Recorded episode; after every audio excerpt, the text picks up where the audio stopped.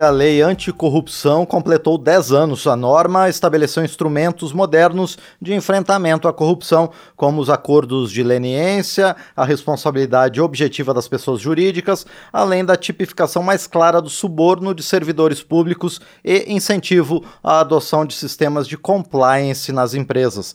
Para falar sobre o tema, está conosco o deputado Carlos Aratini, do PT de São Paulo, que foi o relator do projeto aqui na Câmara dos Deputados. Deputado, bom dia, obrigado por estar aqui no painel eletrônico. Bom dia, Márcio, bom dia a todos os ouvintes. Muito obrigado pelo convite. Deputado, nós é que agradecemos por sua companhia aqui no painel eletrônico.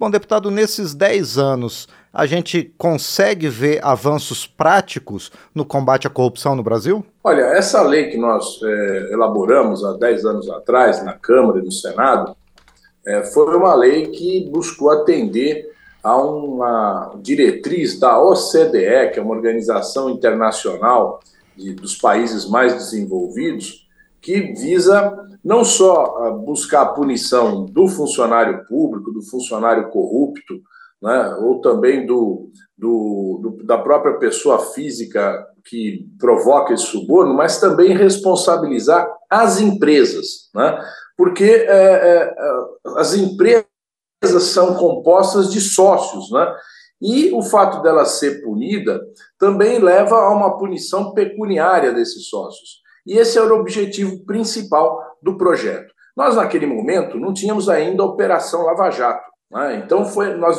elaboramos a lei dentro de uma situação que não tinha sido colocada a, a, a, verdadeira, o verdadeiro terremoto da Operação Lava Jato sobre as principais empresas brasileiras.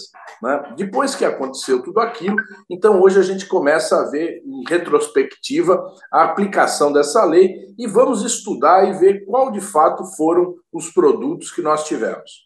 A Operação Lava Jato, que acabou impactando sobre um segmento muito importante da economia brasileira, a construção pesada, ela acabou mostrando, então, na sua opinião, alguns problemas dessa lei anticorrupção que precisam ser aprimorados? Sim, nós tivemos é, basicamente dois problemas. Né? A Operação Lava Jato, ela praticamente destruiu esse setor das grandes empresas de construção do Brasil. Né? E, evidentemente, nós não podemos produzir uma lei que leve à destruição das empresas. Nós queremos que as empresas corrijam a sua atuação, mas que continuem funcionando, que continuem gerando empregos. Né? Então, eu acho que é necessário que a gente faça uma revisão da lei garantindo que os acordos de leniência sejam estabelecidos através de uma norma. Né? Naquele momento de 2014, 15, 16, não estava claro ainda como iam ser os procedimentos para estabelecer os acordos de leniência, ou seja, os acordos onde as empresas se propunham a, a mudar a sua forma de atuação, pagar multas, restituir o valor que foi subtraído do erário público, né? e, eh, ao mesmo tempo, nós tínhamos uma, uma outra segunda questão que precisa ser resolvida na lei, é da competência. Qual a competência da CGU, né, que é o órgão responsável pela aplicação da lei no governo federal? Qual a competência do Ministério Público e qual a competência do TCU? Porque chegou num determinado momento da Operação Lava Jato em que as três esses três órgãos começaram a estabelecer punições para as empresas sobre os mesmos fatos. Então, isso levou posteriormente a um entendimento entre o TCU, a CGU e a AGU, Advocacia Geral da União, né? mas ainda não existe um entendimento com o Ministério Público. Então é necessário que se faça também uma harmonização, ou seja, quem é responsável pelo que nesse processo todo. Mas, deputado Carlos Aratini, ainda assim, a experiência desses últimos 10 anos é, mostra que é preciso aprimorando, mas ainda assim é, continuar com esse tipo de mecanismos para evitar que empresas e funcionários públicos acabem lesando o erário? Exatamente. Olha, houve um avanço importante. Hoje, as, a maioria das grandes empresas que atuam no Brasil, nacionais, internacionais, estabeleceram regras de compliance. O que, que são regras de compliance? São regras de comportamento né, regras de, que estabelecem como as, os funcionários dessas empresas devem atuar em relação ao poder público, né, como eles devem estabelecer esse relacionamento, qual é o comportamento correto, e evidentemente que não é promovendo o suborno. Então, uh, uh, isso avançou bastante, eu acho que vai avançar ainda mais. Né? Nós temos a aplicação dessa lei, ela tem sido importante.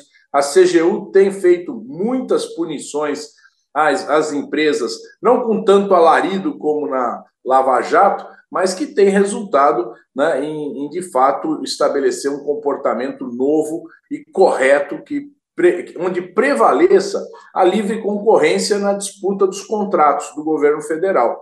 Então, acho que esse avanço nós tivemos.